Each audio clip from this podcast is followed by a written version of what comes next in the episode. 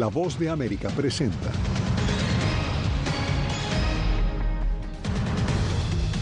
Orden de captura contra Vladimir Putin emite la Corte Penal Internacional. Rescate. La banca privada estadounidense crea fondo para evitar cierre del banco First Republic. Crisis migratoria en la frontera Bolivia-Chile persiste, pese a acciones para desacelerarla. Crítica contra gobierno mexicano. Organizaciones cuestionan la voluntad del Estado en esclarecer el caso de miles de desaparecidos.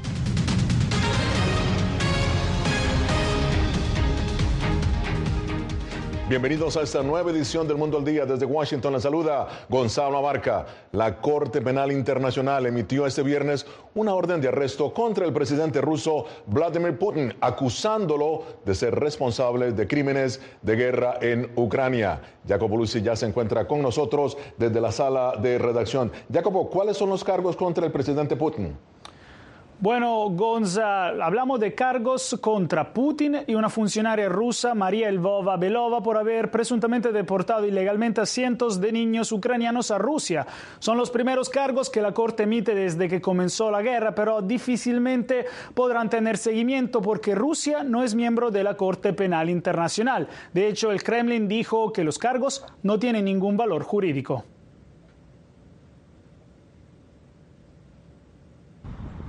Un plan desarrollado e ilegal que habría secuestrado y deportado más de 300 niños ucranianos a Rusia desde los territorios ocupados y que empezó en febrero de 2022. Esta es la acusación que llevó a la Corte Penal Internacional a emitir una orden de arresto contra el presidente Vladimir Putin. Está prohibido por el derecho internacional que las potencias ocupantes trasladen a civiles del territorio en el que viven a otros territorios.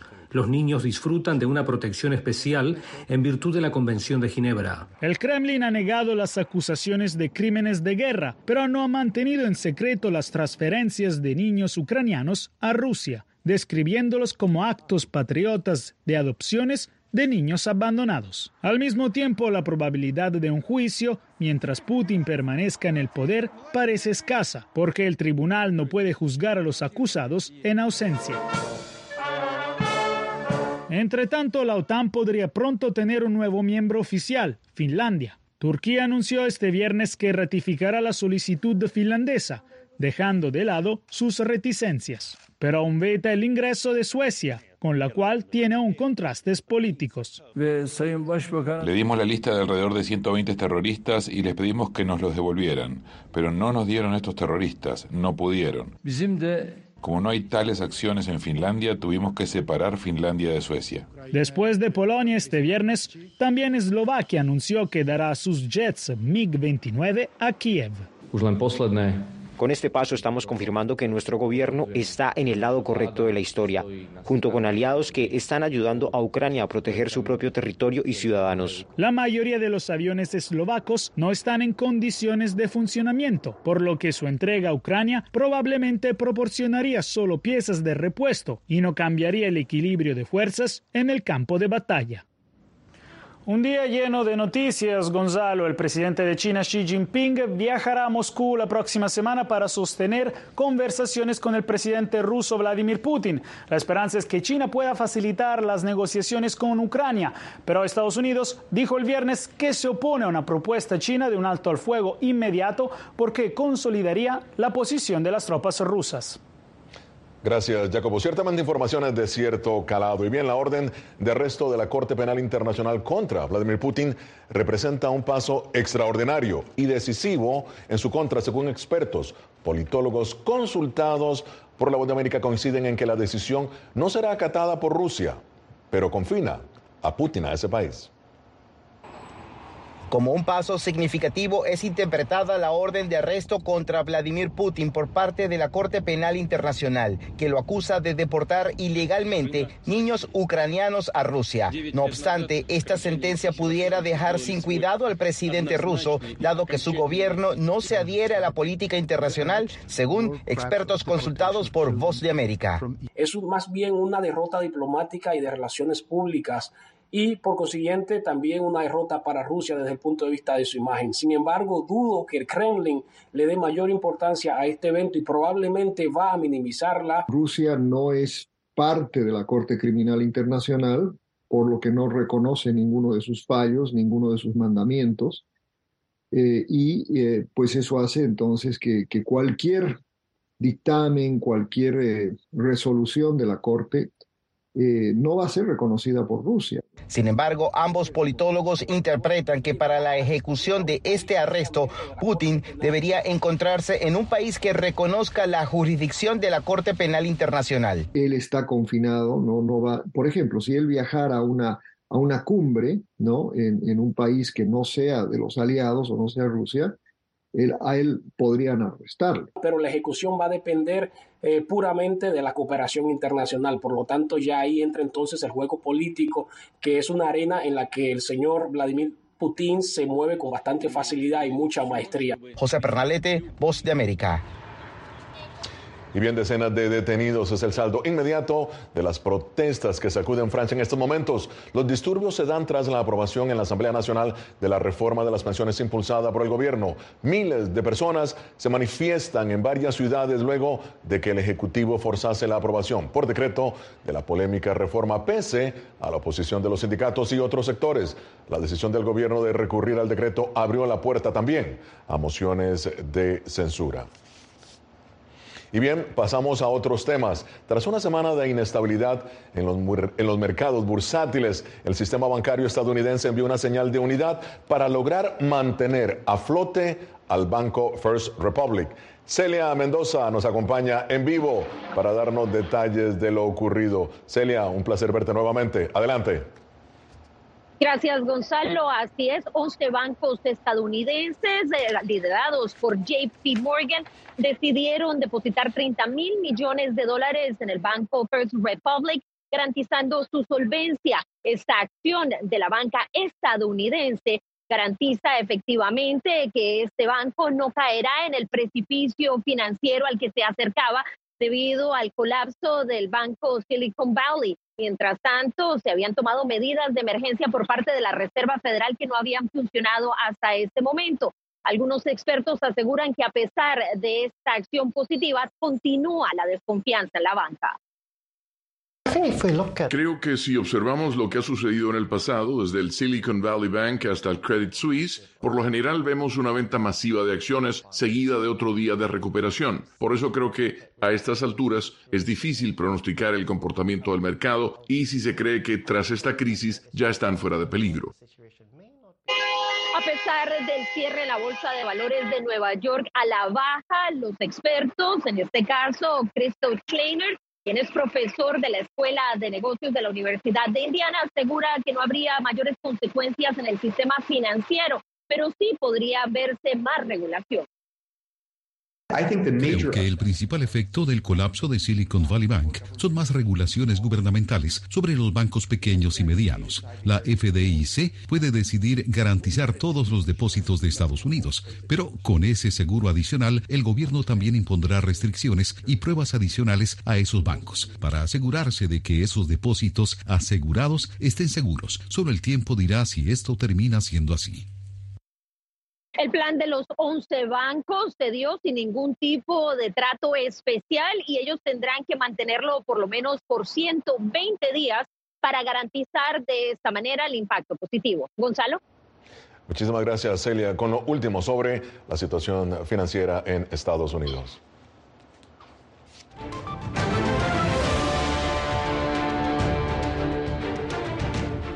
Y continúa así, continúa la tensión en aumento en Chile y Bolivia debido a la crisis migratoria en su frontera común. Fabiola Chambi informa sobre las nuevas medidas adoptadas por el presidente chileno, Gabriel Boric.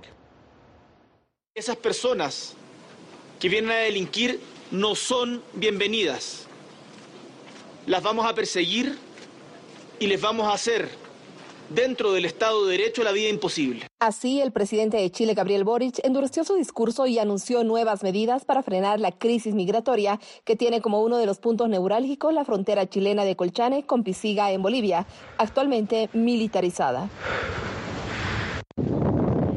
Desde Colchane, el presidente Boric cuestionó a Bolivia. Quienes no tenemos relaciones diplomáticas desde 1978 y que hoy día no están llevando adelante la reconducción de los ciudadanos venezolanos y colombianos. Sin embargo, la respuesta de Bolivia fue contundente. No existe ningún acuerdo, convenio o instrumento bilateral que genere dicha obligación. Según las últimas cifras del Instituto Nacional de Estadísticas, inmigración en Chile, en octubre de 2022 vivían en ese país cerca de 1.500.000 migrantes en situación regular, pero las estimaciones de la inmigración irregular son más complejas. Las cifras han, variado en el tiempo. Nosotros, por ejemplo, en el año 2022, eh, veíamos que ingresaban al menos mil personas diariamente por este sector. Hoy día creemos que están ingresando de 200 a 400 personas migrantes irregulares por sectores alejados, porque ya hay mayor control. Fabiola Chami, Voz de América, Bolivia. Y Guatemala sigue recibiendo migrantes deportados desde Estados Unidos bajo el título 42. Eugenia Sagastume nos ofrece las cifras y también las reacciones desde, desde el país centroamericano. Mientras se espera que Estados Unidos derogue el título 42, las expulsiones express de migrantes continúan durante 2023. En el caso de Guatemala son más de 4.000 guatemaltecos los que han retornado bajo esta modalidad. Ellos al momento de intentar ingresar a los Estados Unidos no pasan por ningún proceso, no son escuchados, sino simplemente son retornados a su país de origen. Uno de los retornados bajo esta medida asegura que emigró porque lo que gana en Guatemala no le alcanza para sostener a su familia. Sin embargo, al llegar a Estados Unidos fue enviado de regreso. Algo estamos luchando la vida, ganando unos 75 de, de, quetzales al día, pero pues no buscamos el mejor vida, pero no pudo. Mientras, la Organización Internacional para las Migraciones espera con ansias la finalización de la medida. Es una medida que no nos gusta desde la OIM, queremos que termine cuanto antes y desaprueban la ampliación que tuvo el título 42 para otras nacionalidades. No queremos ver esa expansión, o sea, querríamos ver la finalización de esta medida. Mientras tanto, permanece en revisión la nueva medida anunciada por el Departamento de Seguridad Nacional y el Departamento de Justicia, que pretende limitar la migración irregular, pero también las posibilidades de solicitar asilo en Estados Unidos y que reemplazaría el título 42 a partir del 11 de mayo. Eugenia Sagastume, Voz de América, Guatemala. Y la respuesta del gobierno de México en el caso de los cuatro estadounidenses secuestrados en días pasados renovó el interés por determinar el paradero de miles de desaparecidos durante varios gobiernos en México. Javier Hegar con los detalles.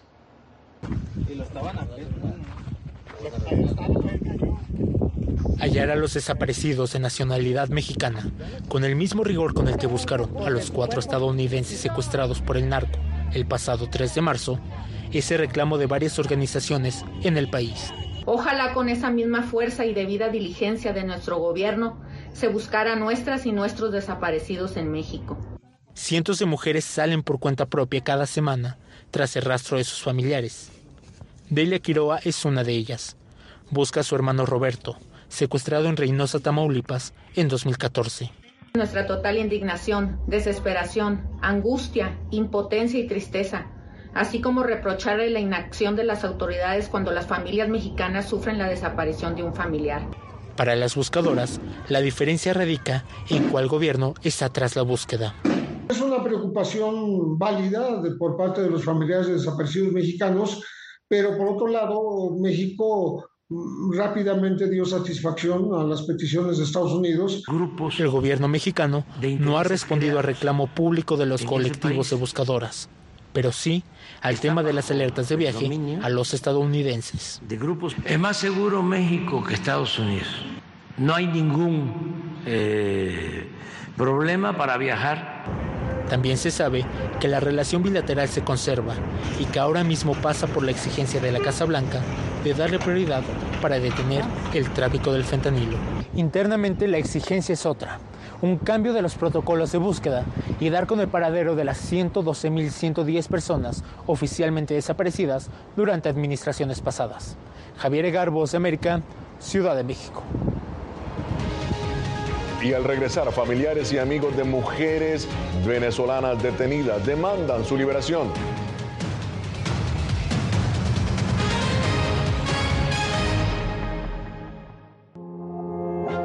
somos unos animales raros porque tenemos esta ciudadanía americana. Llegamos a Estados Unidos y nos damos cuenta que somos diferentes. Sí, tenemos un pasaporte americano, pero nuestra idiosincrasia no lo es.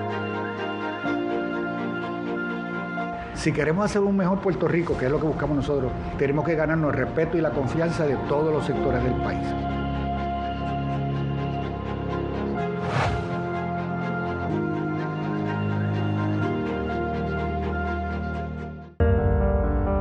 En tiempos de cambios, cuando el mundo parece incierto y lo que escuchamos no refleja lo que vemos,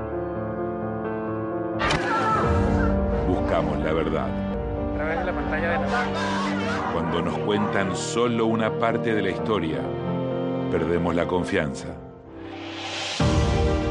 En momentos de crisis, nuestros sueños, esperanzas y deseos de un mejor mañana dependen de una prensa libre. En La Voz de América te traemos las historias que la gente se arriesga a ver. Conectamos el mundo lo unimos con la verdad.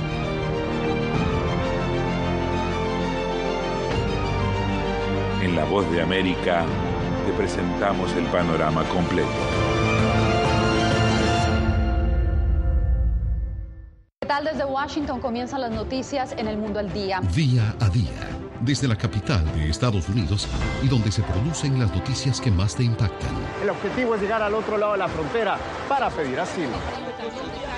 La voz de América te conecta con el mundo al día, los hechos más allá de la noticia, para que tomes decisiones bien informadas, en el lenguaje que quieres, donde quieras y como prefieras. Conéctate con El Mundo al Día.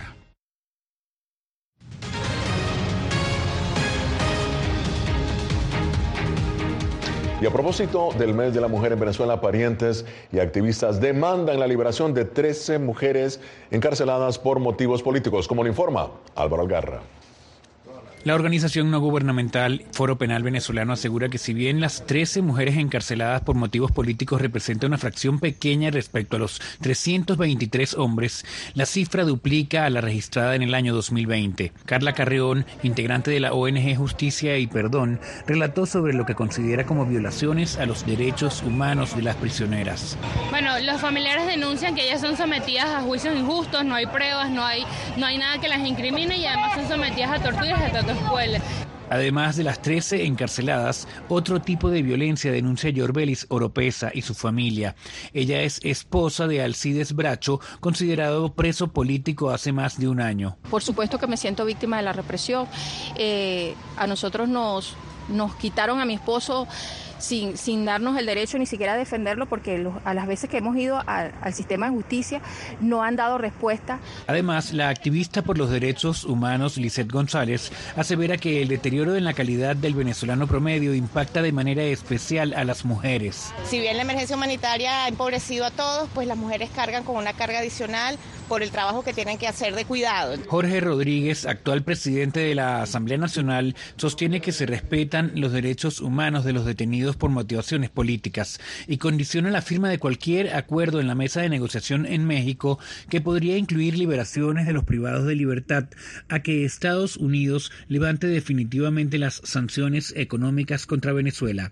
Álvaro Algarra, Voz América, Caracas. Y el gobierno de Nicaragua congeló las cuentas bancarias de periodistas expatriados, pero las organizaciones de periodistas, la acción del Estado busca silenciar a los comunicadores que informan desde el exilio. Donaldo Hernández con los detalles. Vengo a denunciar una vez más el ataque, el robo y el despojo de la dictadura de Daniel Ortega. El periodista nicaragüense Aníbal Toruño, director de la confiscada Radio Darío, sostiene que sus cuentas bancarias en Nicaragua fueron congeladas por órdenes del gobierno de Daniel Ortega tras su participación en un foro internacional. Mis cuentas en el BAC fueron cerradas, bloqueadas el día 10 de marzo, después de mi comparecencia ante la audiencia de la Comisión Interamericana de Derechos Humanos Aníbal integra la lista de 22 periodistas declarados apátridas, a quienes además se les confiscaron sus bienes y recientemente se les congelaron sus cuentas bancarias, según explica la organización Periodistas Independientes de Nicaragua. La inmovilización de cuentas a periodistas independientes que se encuentran entre los expatriados se suma a una larga lista de atropellos del régimen de Daniel Ortega en contra de la libertad de expresión y la libertad de prensa. Varios de los reporteros han expresado que el dinero que se les congeló de sus cuentas bancarias es producto de su trabajo. Y mi dinero es honesto, es transparente. Hasta el momento ni las autoridades gubernamentales ni el sistema financiero privado se han referido a estas denuncias de los periodistas. Donaldo Hernández, Voz de América. Después de la pausa, le contaremos por qué ocurren tantos incendios en la ciudad de Nueva York.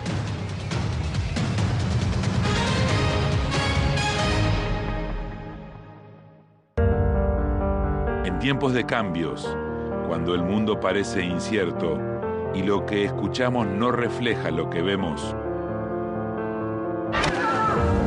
buscamos la verdad. Cuando nos cuentan solo una parte de la historia, perdemos la confianza. En momentos de crisis, nuestros sueños, esperanzas y deseos de un mejor mañana dependen de una prensa libre. En La Voz de América te traemos las historias que la gente se arriesga a ver. Conectamos el mundo y lo unimos con la verdad.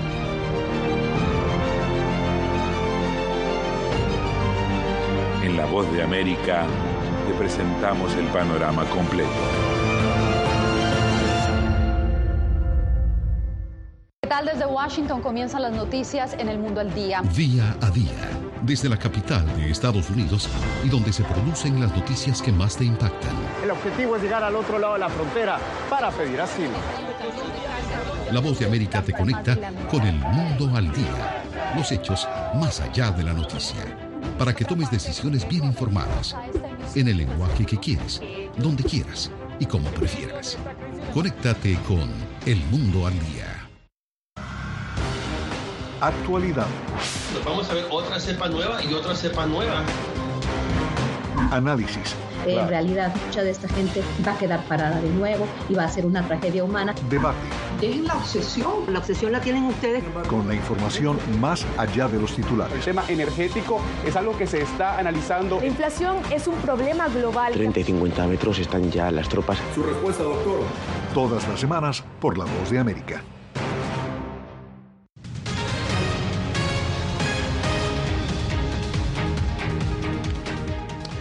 En Estados Unidos, Nueva York encabeza las muertes por incendios. La mayoría de ellos han sido causados por baterías de litio comunes en bicicletas eléctricas. Ángela González nos cuenta qué están haciendo las autoridades para combatir este nuevo peligro.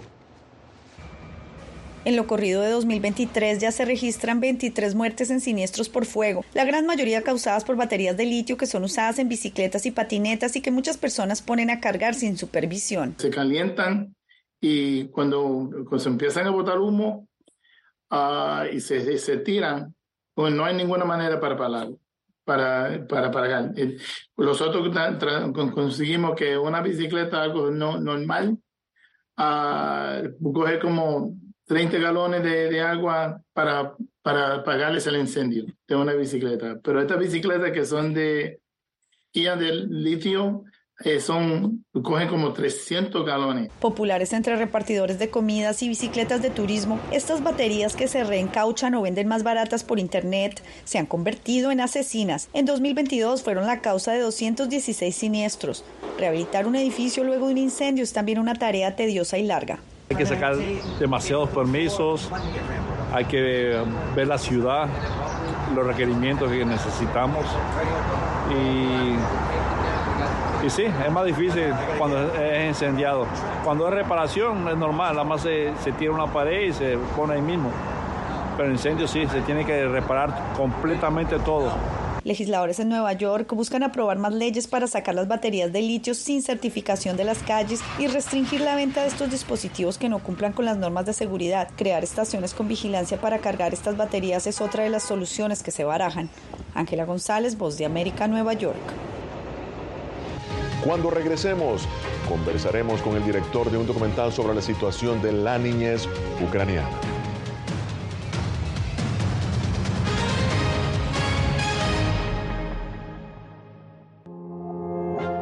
Somos unos animales raros porque tenemos esta ciudadanía americana. Llegamos a Estados Unidos y nos damos cuenta que somos diferentes. Sí, tenemos un pasaporte americano, pero nuestra idiosincrasia no lo es. Si queremos hacer un mejor Puerto Rico, que es lo que buscamos nosotros, tenemos que ganarnos el respeto y la confianza de todos los sectores del país.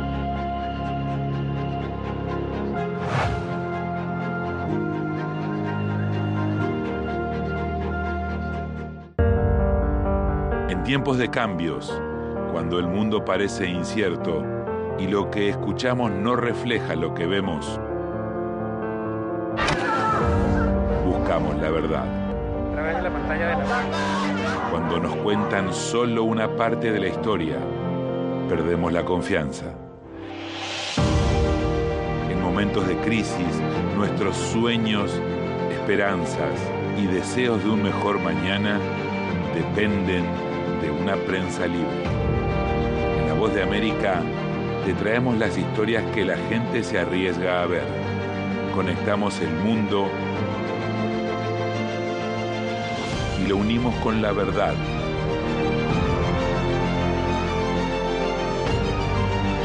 En La Voz de América te presentamos el panorama completo.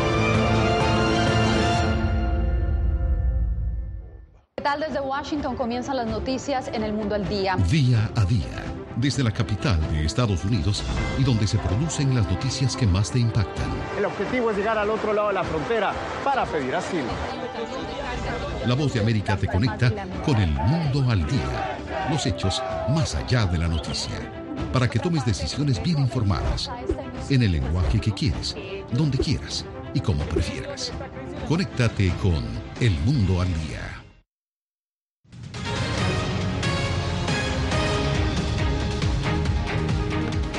Y Asad Safarov, el cineasta del documental nominado al Oscar, documental que trata sobre la vida de un refugio para niños ucranianos, asegura que con esta producción espera dar visibilidad a esta situación que afecta a niños en tiempo de guerra.